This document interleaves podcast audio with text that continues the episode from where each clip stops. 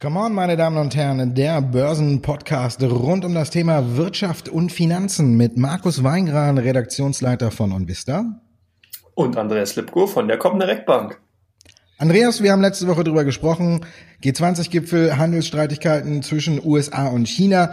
Man setzt sich wieder an den Verhandlungstisch. Die Märkte haben es gefeiert, aber jetzt ebbt alles so ein bisschen ab, weil Trump zum einen wie du schon mal gesagt hast, es fällt mir schwer, das zu sagen, aber du hattest recht. Sobald äh, China, USA ein bisschen Ruhe einkehrt, wird sich der gute Donald Trump äh, Richtung EU wenden. Man fängt ein bisschen an mit den Streitigkeiten äh, zwischen den Flugzeugbauern und den Subventionen, aber das könnte der Auftakt sein und das bremst hierzulande zumindest ein wenig die Märkte. Also Handelsstreit können wir noch lange nicht zu den Akten legen. Nee, denke ich nicht, Markus. Du hast vollkommen recht. Wir haben hier doch einige Probleme, die dann eben am Horizont auftauchen, gerade jetzt nach den Verhandlungen mit China. Vor allen Dingen sind die Verhandlungen mit China noch gar nicht beendet. Und wir sehen hier einige Probleme, die noch zu klären sind. Ich glaube auch nicht, dass wir hier eine schnelle Einigung sehen. Man hat erst angenommen, dass vielleicht der G20-Gipfel dahingehend äh, so eine Indikation geben könnte, wie schnell es eben äh, noch dauern wird. Aber das haben wir halt nicht gesehen, sondern hier sind eigentlich die alten Probleme noch nach wie vor vorhanden. Man ist nur ein bisschen entgegengekommen, dass man eben zum Beispiel gegen Huawei hier die Sanktionen gelockert hat, beziehungsweise von der Blacklist runtergenommen hat. Aber ansonsten äh, ist man hier noch ein Stück weit entfernt, wirklich eine Einigung erzielen zu können. Und jetzt hast du es bereits gesagt, ich meine, es geht gegen die EU, man hat gegen den deutschen Flugzeugbau geschossen, was jetzt auch nicht, oder europäischen Flugzeugbau, Entschuldigung, was jetzt auch nicht ganz unverwunderlich äh, sein sollte, wenn man halt gerade sich auch die Probleme unboeing im internationalen Fluggeschäft ansieht. Ich denke, jetzt können noch andere Branchen folgen, wie zum Beispiel der Maschinenbau, Automotive-Sektor. Das sind alles Bereiche, die natürlich sehr exportstark sind und die auch gerade gegen Nordamerika sehr erfolgreich sind. Was denkst du denn, welche Branchen könnten da noch eine Rolle spielen? Ich glaube, du hast die wichtigsten schon angesprochen, aber man muss mal halt gucken, wie sich das dann äh, auswirkt. Was ich zum Beispiel auch finde, ist, äh, dass sich die Machtverhältnisse zwischen den USA und China so ein bisschen verschoben haben, weil Trump nicht mehr seinen gewohnten Weg gegangen ist. Normalerweise hat er ja, bevor die sich an den Verhandlungstisch gesetzt haben, irgendwie mit dem Säbel gerasselt, neue Strafzölle erhoben oder das gemacht, um den Druck auf China zu erhöhen. Diesmal vom G20-Gipfel Schmusekurs. Auch in den USA drüben wird darüber diskutiert, ob China jetzt in diesem Handelsstreit die Oberhand gewonnen hat. Wenn man jetzt so guckt, welche Punkte noch offen sind, man weiß es nicht, aber muss man vielleicht jetzt mal auch mal annehmen, dass China jetzt bessere Karten hat, besonders die Drohung ja mit den äh, Rohstoffen seltener Erde, die scheint anscheinend Wirkung gezeigt zu haben, weil hier ist China ja wirklich sehr dominant und jetzt muss man gucken. Das finde ich wiederum erhöht die Chance, dass die zwei sich tatsächlich einigen, weil China jetzt so ein bisschen das auf mindestens 50-50 geschoben geschoben hat und nicht mehr, wir sind da auf äh, das Tun und Lassen der USA angewiesen. Von daher denke ich, da könnte, könnte es jetzt dann doch relativ schnell eine Einigung geben. Auf der anderen Seite, du hast die Branchen schon angesprochen. Das ist ja auch kein Geheimnis. Trump wettert ja immer gegen die gleichen Sachen. Er sagt, die Autobauer, die deutschen Autobauer, die überschwemmen unseren Markt und alles und äh, da müssen wir was machen.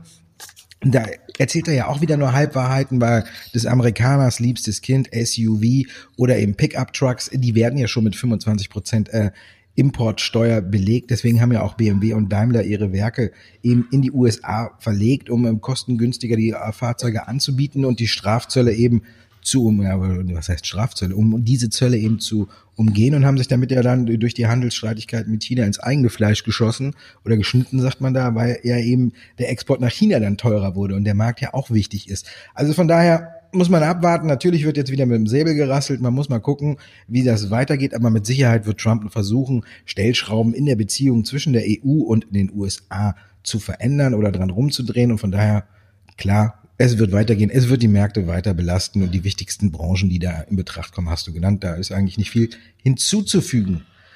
Was wir noch sagen müssen ist, äh, Boris Johnson. Erst war er verschollen, weil er irgendwie mit, sich mit seiner Freundin äh, gestritten hat und war dann ein paar Tage abgetaucht. Jetzt ist er wieder da und sagt freies Handelskommen oder harter Austritt. Da macht er jetzt keine Kompromisse mehr. Also der Brexit wird jetzt, wir kommen ja diesem Zeitpunkt näher, wo er wahrscheinlich den Posten übernimmt, wird dann nochmal ein heißes Thema werden. Auf jeden Fall, der Brexit bleibt und ist ein heißes Thema. Wir haben ja, glaube ich, in etlichen Ausgaben äh, jetzt mittlerweile hier bei Come On auch drüber gesprochen und sogar ein Special dazu halt oder eine Sonderausgabe äh, dazu produziert zum Brexit. Es verändert immer so ein Stückchen das Gesicht, aber jetzt ist halt dahingehend natürlich auch irgendwann mal Ende der Fahnenstange erreicht. Das heißt, man kann hier nicht unendlich prolongieren, auch wenn man es gerne machen würde. Man hat sich hier in eine verfahrene Situation reinmanövriert und jetzt versucht man so ein Stück weit natürlich von den Extremen wieder wegzukommen. Boris Johnson ist ja gerade auch eben mit dem Statement äh, an die Macht, beziehungsweise will damit an die Macht kommen, dass man eben sagt, hier der, äh, aus, der Austritt in, im Oktober wird auf jeden Fall kommen. Und selbst wenn es ein harter Austritt wird, nun ähm, ist es nicht der Fall. Nun rudert man hier zurück, versucht ein freies Handelsabkommen mit der EU eben zu vereinbaren. Ich denke, man wird auch nie hier, selbst wenn es dann auch nicht wirklich ein komplette Einigung in allen Bereichen geben wird, ein Handelsabkommen hinbekommen, weil das eben ein netter Kompromiss für beide Seiten ist. Beide Seiten können ihr Gesicht wahren. Man kann dann immer noch sagen, ja, wir haben ein Handelsabkommen hinbekommen, wir machen sozusagen Soft Brexit und äh, kann damit auch sehr, sehr viele Dinge, die vielleicht noch nicht so richtig geklärt sind oder die dann auch über Jahre erst geklärt werden können, so ein Stück weit prolongieren, aber hat so zumindest dieses Thema dann vom Tisch. Das ist zumindest die Sicht, die ich momentan denke, sehr realistisch sein könnte. Ja, man muss ja auch nochmal zurückdenken an Griechenland-Krise und alles, mit welchen horrenden Forderungen Tsipras damals gewählt wurde und was er alles durchsetzen wollte und was am Ende dann dabei rausgekommen ist. Also man muss immer ein gutes Stück unterscheiden zwischen dem Wahlkampfthemen, die man ausruft, was man alles machen will und was sich dann am Ende unterm Strich letztendlich, letztendlich davon umsetzen lässt. Also von daher, alles wird hier mal eine Phrase reinhauen. Ich schmeiß fünf Euro ins Phrasenschwein. Nichts wird so heiß gegessen, wie es gekocht wird. Das gilt natürlich auch für die kompletten Wahlkampfversprechen. Dann haben wir gestern ähm, Marktdaten gesehen in den USA, die wurden gefeiert. Wir haben neue Höchststände gesehen im Dow und auch im S&P 500, weil äh, die Konjunkturdaten nicht so passen. Da muss man jetzt gucken. Jetzt wird's wieder gefeiert, dass die Konjunkturdaten nicht passen, weil man dann die Zinssenkung vielleicht schon in diesem Monat erwartet. Ich denke, äh, Paul wird noch mal einen Schritt drüber machen und äh, die Finger von den Zinsen lassen. Aber was, wie, wie siehst du es? Du hast ein Phrasenschwein, ich nehme hier den Buzzer. Äh, ganz klar, ich sehe hier keine äh, Notwendigkeit, erstmal die Zinsen zu senken. Wir haben gestern die ADP-Daten eben bezüglich des US-Arbeitsmarkts gesehen. Die kam ein bisschen schwächer rein, aber doch stärker als die im Vormonat. Von daher sehe ich hier noch keine Notwendigkeit. Ich glaube auch nicht, dass die Fed so schnell reagieren wird. Zwei Punkte spielen eine ganz wesentliche Rolle. Nummer eins, die Nähe zu den politischen Forderungen von US-Präsident Trump in Richtung US-Fed ist einfach noch zu nah, also mal oder zu dicht. Man könnte hier davon ausgehen, dass dann im Nachhinein gesagt werden könnte, die US-Fed hat sich hier sozusagen diktieren lassen, ins Buch diktieren lassen von der US-Politik und deswegen die Zinsen gesenkt. Und Nummer zwei ähm, ist sozusagen auch hier in diesem Fall eine Phrase, eine Schwalbe macht noch keinen Sommer. Das heißt, also selbst wenn jetzt mal einen Monat lang die Zahlen ein bisschen unter den Erwartungen liegen, heißt das ja nicht, dass wir eine grundsätzliche Trendwende sehen. Und man darf ja auch nicht zu so schnell das Pulver verschießen. Das sehen wir in Europa. Die EZB hat wirklich ein massives Problem. Man kann zwar immer wieder sagen, dass man jetzt hier zu äußersten Maßnahmen greift, um weiter die Konjunktur zu stützen, bloß bei Null Niveau, Nullzinsniveau, ist das im Endeffekt alles Makulatur. Und man geht hier in Bereiche rein, die man vorher in dieser Form äh, bisher ein Mensch halt noch nie gesehen hat und von daher wird es dann schwierig. Also man extrem, man schafft hier Extreme im Finanzmarkt, die teilweise nicht wünschenswert sind und von daher ist die Fed dann eben auch sicherlich besser beraten, wenn man da ein Stück äh, dahingehend eine Weile wartet und dann erstmal schaut, wie sich das alles entwickelt. Oder wie siehst du es, Markus? Ja, auch. Ich habe ja auch gesagt, ich gehe nicht davon aus, äh, dass äh, Powell jetzt eben an der Zinsschraube dreht. Eben, wie du schon sagtest, die Konjunkturdaten äh, sind nicht so schlecht und natürlich ist immer dieser fade Beigeschmack dann, äh, ja, wir haben es gemacht, weil Donald Trump äh, es gefordert hat. Aber der sieht ja nicht nur von der Haarfarbe aus wie ein Fuchs, der scheint ja auch ein Fuchs zu sein. Ne? Und von daher ähm, versucht das ja jetzt durchs Hintertürchen, indem er jetzt äh, zwei neue Leute da vorschlägt fürs Gremium, die vielleicht dann innerhalb äh, der Fed äh, Jerome Powell Druck machen Richtung Zinssenkung. Also Plan B, da ist ja Donald Trump auch ganz groß, der kommt jetzt. Und da muss man mal gucken, also ich denke auch in diesem Monat nicht. Man muss gucken, würdest du jetzt sehen, dass die Märkte dann enttäuscht reagieren? Das ist ja immer die Frage, was ist, wie hoch ist die Erwartungshaltung? Die ist ja ziemlich hoch gestiegen. Und dann ist ja natürlich die Sache, wenn die Erwartungshaltung nicht erfüllt wird und dann kommt die Pressekonferenz, dann kann es natürlich auch sein, dass wir hier natürlich dann auch wieder Kursrücksetzer sehen. Und da sind wir wieder bei dem schönen Wort Wording. Äh, da wird natürlich die Fed schon einiges tun, um wieder das, den Optimismus, um eben die Erwartungshaltung aufrechthalten zu können. Selbst wenn sie jetzt nichts macht, kann man immer noch sagen, dass sie Gewehr bei Fuß steht, dass man dann reagieren wird. Es wird vielleicht einen kleinen Rücksetzer geben, weil einige Marktteilnehmer natürlich solche äh, Eventualitäten bereits einpreisen. Gerade im Geld- oder im Zinsmarkt sieht man das dann meist bei den ähm, Swap-Sätzen beziehungsweise bei den Termingeschäften, dass da dann eben äh, bestimmte Erwartungshaltungen schon eingepreist werden. Von daher könnte es zu einem kleinen Rücksetzer kommen, aber ich glaube nicht, dass es jetzt zu größeren äh, Korrekturen dahingehend aus diesem Grund kommt, sondern äh, dass man hier nur eine kleine Korrektur sieht und wie gesagt, die FED das dann eben auch schon durch die bewusste Wortwahl auch wieder ausgleichen kann. Ja, dann heißt das ja auch unterm Strich, ne? Dadurch können sich wieder Chancen ergeben. Also wenn der Rücksetzer kommt, dann kann man mal in Ruhe auf sein Depot gucken und kann mal in Ruhe gucken, wo ist denn etwas stärker zurückgegangen? Ist das noch alles äh, im Lot oder liegt das wirklich nur jetzt an der Fettenttäuschung? Und dann kann man gegebenenfalls neu kaufen oder vielleicht auch äh, aufstocken. Man muss halt sehen, das sind Dinge, die man ausnutzen kann. Der DAX aber zurzeit in bester Laune und das, äh, ja, wir sagen mal, Herr Weidmann, der harte Hund für die EZB, der ist weg. Den haben sie jetzt aus dem Spiel genommen. Und dafür Christine Lagarde, eine Französin, die Grande Dame der Finanzwelt. Ja, die wird äh, jetzt äh, schon gefeiert, dass das so ist und vor allen Dingen wird ihr nachgesagt, sie würde direkt eine Lockerung der Finanzpolitik machen. Wir haben, du hast es gerade schon angesprochen, was will die Fed noch machen und wie will die gute Dame da äh, dann tatsächlich noch die Finanzpolitik lockern? Steht jetzt Lagarde für neue Anleihenkäufe? Naja, zumindest ist natürlich ein Problem. Jetzt ist der Hund, der Zinshund schon von der Kette gelassen worden. Also wie will man da die Kette noch verlängern bzw. lockerer machen? Also das dahingehend schon problematisch. Und die haben ja gesehen, dass die Anleihekäufe natürlich eine indirekte Wirkung für die Finanzmärkte haben. Es passiert natürlich dadurch, dass man hier gerade äh, im Anleihebereich sehr viel intervenieren kann und dadurch dann eben auch den Kaufdruck in bestimmteren, in bestimmten nicht so äh, guten Anleihen eher erhöhen kann, äh, dass da natürlich Mittel und Wege zur Verfügung stehen. Aber man darf auch nicht vergessen, dass natürlich die Signalwirkung, die man durch, direkte Zinsschritte hat, die ist einfach nicht mehr vorhanden. Und denn hier wirklich massiv in den negativen Zinsbereich reinzugehen, das kann auch sehr schnell nach hinten losgehen. Das haben wir bereits äh, vor einigen Jahren in Japan gesehen. Da hat man nachher den Geist aus der Flasche gelassen, den man 20, 25 Jahre nicht mehr zurückbekommen hat. Und äh, das eben wirklich ein sehr, sehr schwieriges Umfeld dann eben auch geschaffen hat. Ich denke, dass selbst eine äh, Christine Lagarde, die ja vorher beim IWF auch schon äh, eine maßgebliche Rolle gespielt hat. Selbst wenn sie an die Macht kommt, dann sind ihr ein Stück weit bei der EZB die Hände gebunden, auch wenn es so wünschenswert wäre, wie vielleicht sich einiges vorstellen, dass man hier eine wesentlich lockere Zins- und Geldmarktpolitik sieht, sind doch hier die Schranken aus meiner Sicht heraus zumindest relativ eng begrenzt. Oder wie ist deine Meinung dazu? Ja, die Erhöhung des Einlagenzinses, finde ich, dürfte ja in erster Linie wieder mal die deutschen Finanzinstitute treffen. Wir wissen ja wahrscheinlich, wir sind nicht in den USA, wo man in die Bank geht und sagt, ähm, ich brauche einen Kredit, ich brauche eine vierte äh, Kreditkarte oder sonst was und dann wird damit um sich geschmissen, weil die Prüfung halt eben nicht so ist, wie sie in Deutschland ist. Ist immer schön gesagt, wir erhöhen den Einlagezins für die Banken, damit die mehr Geld ins Volk schmeißen, aber unter den Regularien, die die haben, um überhaupt einen Kredit zu vergeben, sage ich mal, da ist es schwierig, auch mehr Geld unter das Volk zu bringen. Also da muss man ja schon sagen, sagen, das ist ein Problem. Ja, Lagarde, man hofft darauf, dass sie sich dann wahrscheinlich mit Olaf Scholz anlegt und sagt, äh, Deutschland muss von seinem Sparkurs weg und auch mehr investieren. Finde ich einen guten Vorschlag. Ob sie sich da letztendlich durchsetzen kann, weiß ich nicht. Der Herr Scholz hat ja da immer seine ziemlich eigene Meinung, aber ich finde auch, wir sollten dahingehend auch die Konjunktur eher so mal machen wie die anderen. Vielleicht klappt's ja. Und von daher bin ich gespannt, aber du siehst wie du, viele Pfeile sind da nicht im Köcher. Was soll man denn äh, da noch großartig machen. Dann können wir dann wirklich sagen, äh, vielleicht haben wir dann nach Ben Bernanke jetzt Christine Lagarde, die sagt, ich hole den Hubschrauber raus und ich schmeiß mal Geld unter das Volk. Also das ist ja wirklich die einzige Sache, die es noch gibt. Aber der DAX nimmt es positiv auf und von daher sollten wir das auch so weitermachen. Und ich denke, wir kriegen, wie du sagst, äh, jetzt nicht mehr so einen richtig seitwärts Sommer, sondern so einen leicht ansteigenden Sommer an den Märkten.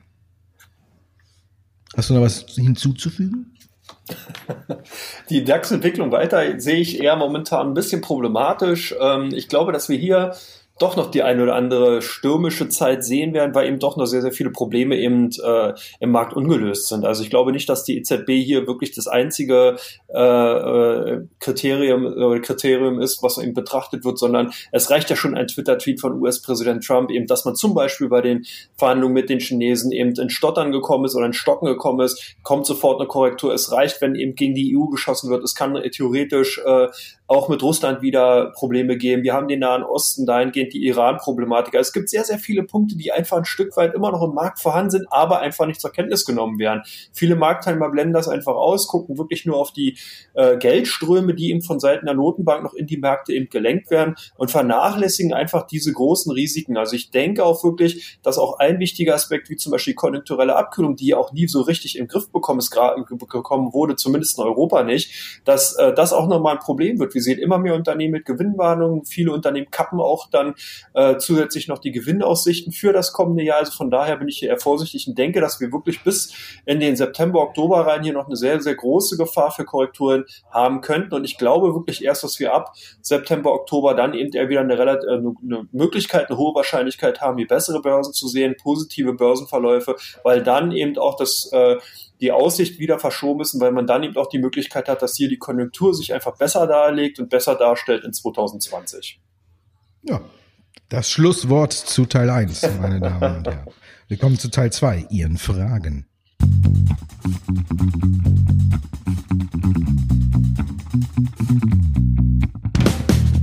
Come on, der Börsenpodcast rund um das Thema Finanzen und Wirtschaft. Es geht um Ihre Fragen, meine Damen und Herren. Die erste, die reingekommen ist, heute früh noch, haben wir direkt mit reingenommen, der Aktualität wegen.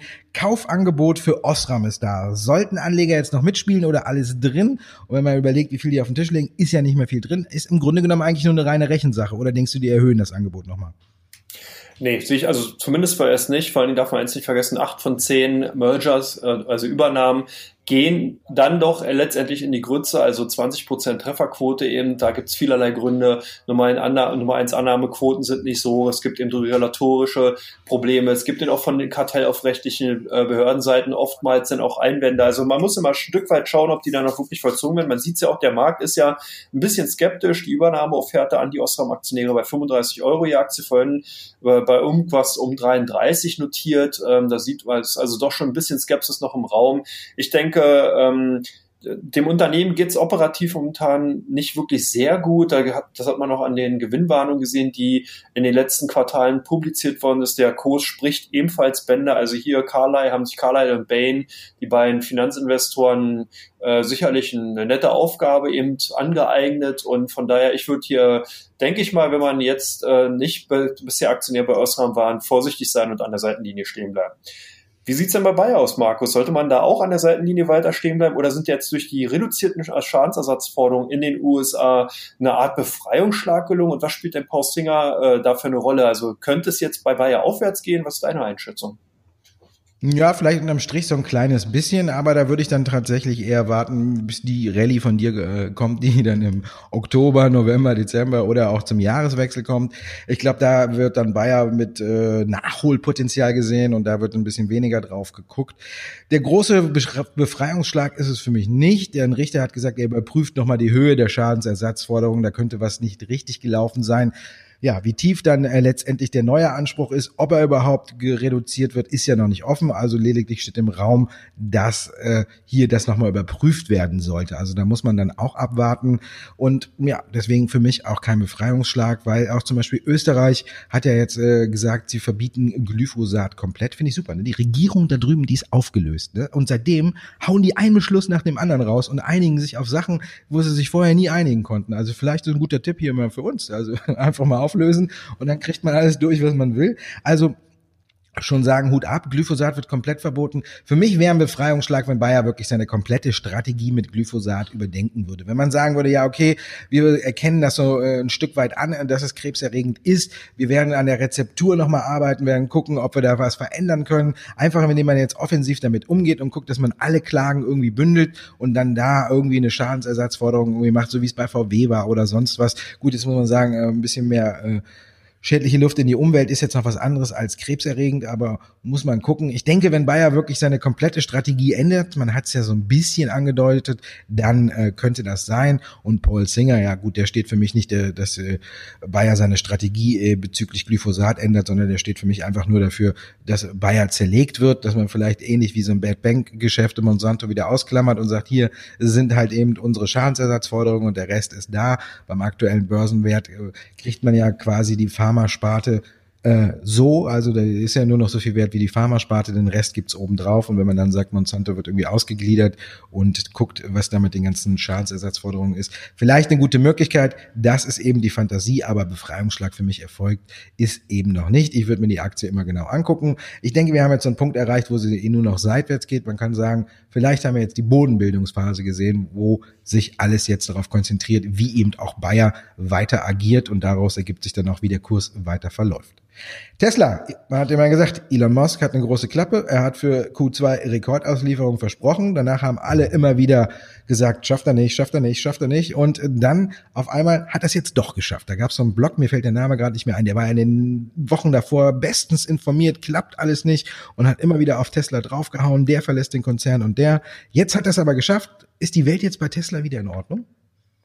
Ja, Elon Musk, der amerikanische Jupp Heynckes der äh, Automobilindustrie, wenn man so will, hat es wirklich geschafft. Im Endeffekt hat er seine Ziele, die er im Vorfeld dann eben rausgegeben hat, ähm, ein Stück weit auch übertroffen. 95.200 Automobile wurden eben im letzten Quartal ausgeliefert. Jetzt ist natürlich wichtig, kann diese Schrittgeschwindigkeit, kann diese äh, Geschwindigkeit weiter aufrechterhalten werden, wird man in den kommenden Quartalen ebenfalls so viele Fahrzeuge ausliefern können und war das, was wir bisher gesehen haben, diese Prozessstörungen eben bei der Produktion und auch bei in den Lieferketten äh, nur einmalig sind die jetzt behoben. Das sind alles Fragen, die sicherlich eine wesentliche Rolle spielen. Natürlich auch das Geschäft in, in China spielt hier auch nochmal eine ganz maßgebliche Rolle. Hier sind auch viele äh, neue Modelle jetzt abgesetzt worden. Das ist natürlich dahingehend auch nochmal interessant, wie sich eben jetzt die Handelsstreitigkeiten, was wir ja im ersten Teil besprochen haben, weiterentwickeln werden. Ich sehe für Tesla gute Chancen zumindest dafür, dass man jetzt hier maßgebliche und wirklich wichtige elementare Probleme gelöst hat und dass man jetzt gute Chancen hat, hier die Absätze weiter auf diesem Niveau halten zu können. Aber auch hier eine Schwalbe macht keinen Sommer. Von daher könnte man sich ruhig erstmal die zweiten Quartalzahlen oder die folgenden Quartalzahlen ansehen und äh, schauen, ob da die Tendenz wirklich bestätigt wird, weil wir haben das in der letzten Zeit schon gesehen, es war eine wahre Achterbahnfahrt, gerade bei den Absatzzahlen waren sie Rekorde, dann gab es wieder große Einbußen, also von daher, hier würde ich auch erstmal vorsichtig sein. Sollte man denn bei den Nordics auch vorsichtig sein? Die Aktie ja gestern kräftig im Plus, hier sind ja enorme Auftragseingänge zu verzeichnen gewesen. Lohnt sich deiner Meinung nach der Einstieg bei den Aktien der Nordics? Ja, wenn man so den langfristigen Chart anguckt und äh, mal hinschaut, wo die Aktie herkommt, dann kann man mit Sicherheit sagen, auf jeden Fall ist sie einen Blick wert. Es läuft immer wieder besser. Wir hatten ja die Phase, wo kaum noch ein Aufträge reinkamen und wo Nordex dann natürlich auch dafür bestraft wurde. Und das sieht man ja auch im Chart. Jetzt muss man sagen, im Vergleich zum Vorjahreszeitraum in Q2 den Auftragseingang fast verdoppelt. Es vergeht fast keine Woche, wo Nordex nicht einen neuen Auftrag in den vergangenen Wochen und Monaten vermeldet hat. Also daraus kann man tatsächlich schließen, dass es wieder läuft bei Nordex, dass man wieder kräftige Projekte abschließt und weiter kräftig baut, dass Windenergie wieder so ein bisschen im Vorwärtsgang ist. Von daher auf jeden Fall gehört die Aktie ganz oben auf die Watchlist. Man muss gucken, an Tagen wie gestern sollte man natürlich nicht einsteigen, wenn sie schon 19 Prozent zugelegt hat. Heute dreht sie auch wieder ins Plus. Also daran sieht man auch, dass einige sagen, okay, wenn sie ein Stück weit zurückkommt, dann bin ich äh, bin ich bereit, äh, da einzusteigen. Also Rücksetzer immer wieder eine Gelegenheit. Von daher Nordex ein Kandidat, der wirklich ganz oben auf die Watchlist gehört. Gehört Scheffler da auch hin, wenn ich den Chef so gehört habe? Ja, da sind wir wieder beim Wording der Fett, ne? Hat auch ein schönes Wording gebraucht, ne? Aufgrund der Herausforderungen im, im zweiten Halbjahr ist es sehr wahrscheinlich, dass wir unsere Ziele nicht erreichen. Ja, also die Gewinnwarnung ist noch nicht ausgesprochen, aber die Vorwarnung ist erfolgt. Finger weg von der Aktie? Ja, eine sehr interessante Frage. Ich habe mir die Ta Aktien tatsächlich mal genauer angesehen und man darf halt auch nicht vergessen, äh, Automobilzulieferer sind natürlich auch in dem Spannungsfeld eben gerade des, der, der großen Umbau- und Restrukturierungsarbeiten bei den großen Autobauern, Volkswagen, Daimler, BMW, alle auf dem Weg hin zur E-Mobilität. Das bedeutet natürlich auch für die Zulieferer, äh, für die Zulieferunternehmen wie zum Beispiel eine Scheffler, Conti etc., dass diese da mitziehen müssen. Man muss also jetzt die alt, die Produkte, die man vorher hergestellt hat, die man vorher angeboten hat, ein Stück weit modifizieren, muss neue neue Produkte anbieten, muss dann eben auch die neuen Lieferketten mit integrieren. Das sind alles Prozesse, die dann erstmal wehtun, aber insgesamt natürlich auch zukunftsträchtig und vielversprechend sind. Also ich würde vielleicht die Chefler mal kurz formuliert so einschätzen, ich würde sie auf die Watchlist nehmen. Ich finde sie interessant. Schadtechnischer Aspekt ist hier noch das fallende Messer zu sehen. Also da würde, sollte man nicht reingreifen. Wenn man aber auch hier eine Konsolidierung sieht, würde ich sie mir einfach mal vielleicht eine erste Position reinnehmen. Ich finde es interessant, das KGV ist super niedrig, auch wenn es natürlich dann mit der Gewinnentwicklung zusammenhängt, aber ein 5,25 KGV und ein Kurs-Cashflow-Verhältnis von 2,47, wie man auch sehr schön immer bei euch auf der Seite www.onvista.de abfragen kann, äh, finde ich momentan interessant. Wie gesagt, nicht jetzt reinrennen, da passiert nichts, äh, man hat noch Zeit, aber auf die Watchlist nehmen. Ich denke, dass Chefler ein solides Unternehmen ist, was durchaus auch die Möglichkeit hat, wenn die Probleme in den Griff bekommen sind, beziehungsweise wenn man die Restrukturierung vollzogen hat, dann sicherlich auch interessant sein können. Ja, das geht runter wie Öl, ne? Kann man alle Informationen bei uns auf der Seite sehen, ne? Aber wenn du schon so ein bisschen äh, dich versuchst bei mir einzuschleimen, ne, dann musst du aber auch alles erzählen. Du musst sagen, dass wir den Mai on Vista Bereich komplett neu gemacht haben. Das Musterdepot völlig komplett überarbeitet. Man kriegt direkt Informationen zu den Werten im Depot und man kann sich viele nette Spielereien angucken mit den einzelnen Aktien, mit dem einzelnen Depot, die einem vielleicht auch ein bisschen dazu oder ein bisschen dabei helfen in die Entscheidung oder die weitere Entscheidung um für die Aktie zu treffen. Aber genug des Guten über uns. Wir kommen zu Teil drei: die meistgesuchtesten Aktien bei OnVista und die meistgetradetsten Werte bei der Comdirect. Teil drei, meine Damen und Herren. Wir gucken auf die meistgesuchtesten Werte und die meistgetradetsten Aktien. Wir fangen an mit VW. Andreas, ja, Automobilbauer, US-Zahlen, VW konnte überzeugen, BMW konnte überzeugen, Daimler trat auf der Stelle. Wird VW jetzt bei euch wieder stärker gesucht?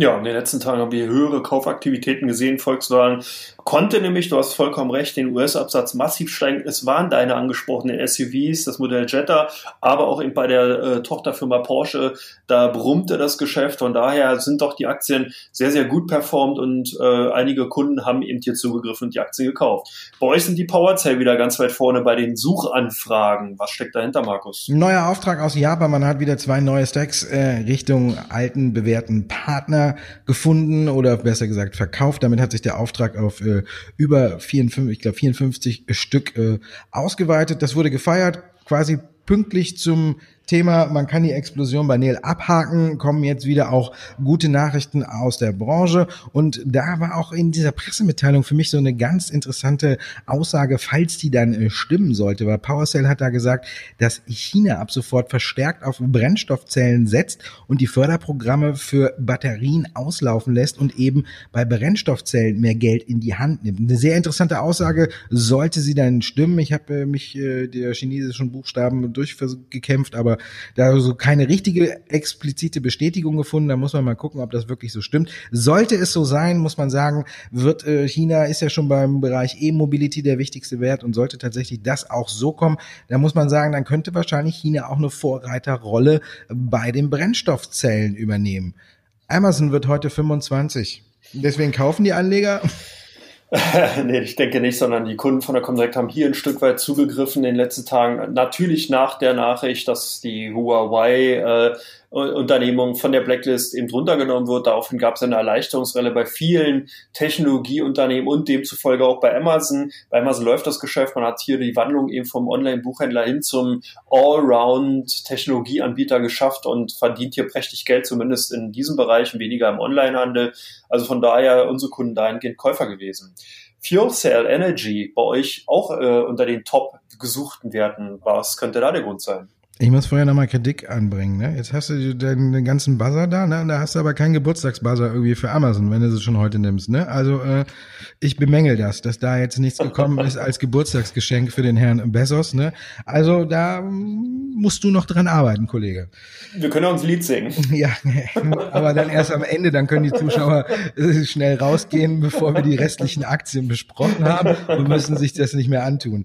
Du sagst es, Fuel Cell Energy ist für mich so ein Phänomen, was wir ja bei vielen Sachen kennen, auch bei Cannabis spreche ich an, weil da bist du ja gleich nochmal in dem Thema zu Hause. Wenn es natürlich in der La Branche läuft und viele Aktien auch schon recht gut gelaufen ist, dann sucht man ja immer nach der Aktie, die Nachholpotenzial hat oder danach durchstarten könnte, also neue Wege. In dem Fall ist es dann vielleicht bei uns eben Fuels Energy, dass man guckt, aha, hier ist ja noch ein Wert aus der Wasserstoffbranche, vielleicht ist da was zugange. Die verhandeln gerade irgendwie mit Exxon, ist natürlich jetzt auch kein kleines Ding, aber wenn man auf den Chart guckt, muss man sagen, okay, man muss jetzt nicht alles kaufen, wo quasi Brennstoffzelle draufsteht. Man kann sich's angucken, wenn man auf den Chart guckt, erkennt man ganz deutlich, wie hoch das Risiko ist. Von daher, ja, werden wahrscheinlich einige so ein bisschen geguckt haben. Dann kommen wir zu Aurora Cannabis. Da gibt's äh, Zahlen. Und wie werden die aufgenommen bei euch? Ja, zumindest hat man hier auch was Interessantes noch gesehen und zwar auch wieder einen schönen Peer Group äh, wenn man es so will. Du hast bereits angesprochen. Wir haben ja am Anfang der Woche bei Canopy Growth den Rücktritt vom CEO gesehen und daraufhin sind sehr, sehr viele Aktien aus dem Cannabis-Bereich stark unter Druck gekommen, haben sich aber auch wieder gut gefangen. So auch bei Aurora Cannabis. Also man kann das gar nicht so unbedingt an den Quartalzahlen festmachen, sondern eher wirklich an den übergeordneten Ver äh, Ereignis bei dem Branchenführer bei Canopy Growth. Und interessant ist auch, dass bei äh, Cannabis-Aktien generell eher wirklich das jüngere Klientel äh, hier handelsaktiv sind. Also dass die Aktien eben dahingehend auch bei den klassischen Millennials und bei den Generation C eher nachgefragter sind und gar nicht mal so bei den älteren äh, äh, Generationen. Und das war entsprechend dieser Woche auch bei uns so. Aurora Cannabis sozusagen keine klare Tendenz, also nicht unbedingt Käufe und auch nicht jetzt ein großer Verkaufsdruck, sondern man kann eben sagen, bei den ausländischen Aktien, zumindest bei den Top 5 der meistgehandelten Aktien. Morphosis ist bei euch äh, auch bei den Top 100 vertreten gewesen. Ähm, da gab es ja viele Nachrichten, oder? Ja, gab eine neue Meilensteinzahlung für das äh, Medikament, was man da selber auf den Markt bringt mit dem äh, Dazu gab es dann noch eine Prognoseerhöhung. Die Aktie sprang auf einmal sieben bis acht Prozent in die Höhe und dann schien bei irgendwie bei den meisten Anlegern irgendwie dann doch äh, der Gedanke einzusetzen: Moment, das ist ja jetzt nicht so neu und äh, da könnte natürlich auch schon viel eingepreist sein. Dann kam die Aktie natürlich auch wieder deutlich zurück. Also jeder hat sich natürlich erstmal angeguckt, warum dieser Kurssprung kam. Das war eben die neue Meilensteinzahlung und die Prognoseerhöhung muss man sagen, hat sich alles gut, hört sich gut an. Morphosis weiterhin auf einem guten Weg. Man muss jetzt nicht auf dem Top oder so einsteigen. Man kann immer mal sich die Aktie auf die Watchliste setzen und dann mal gucken, wann so ein gegebener Rücksetzer dann auch da ist, den man vielleicht ausnutzen sollte. Aber Eile habe ich da jetzt nicht. So, damit sind wir am Ende. Jetzt können wir eigentlich äh, für Amazon, jetzt können wir für Amazon singen und jetzt siehst du, wie die Klickrate so wumm, alle raus.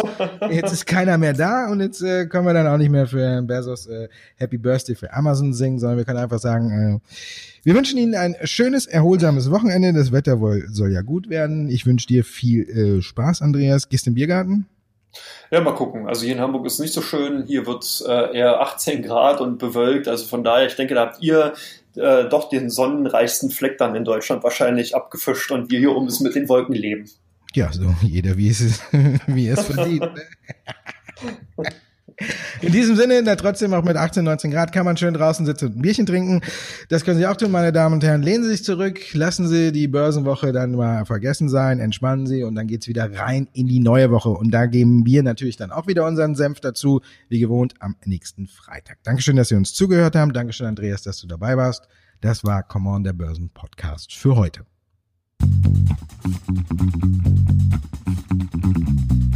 Thank.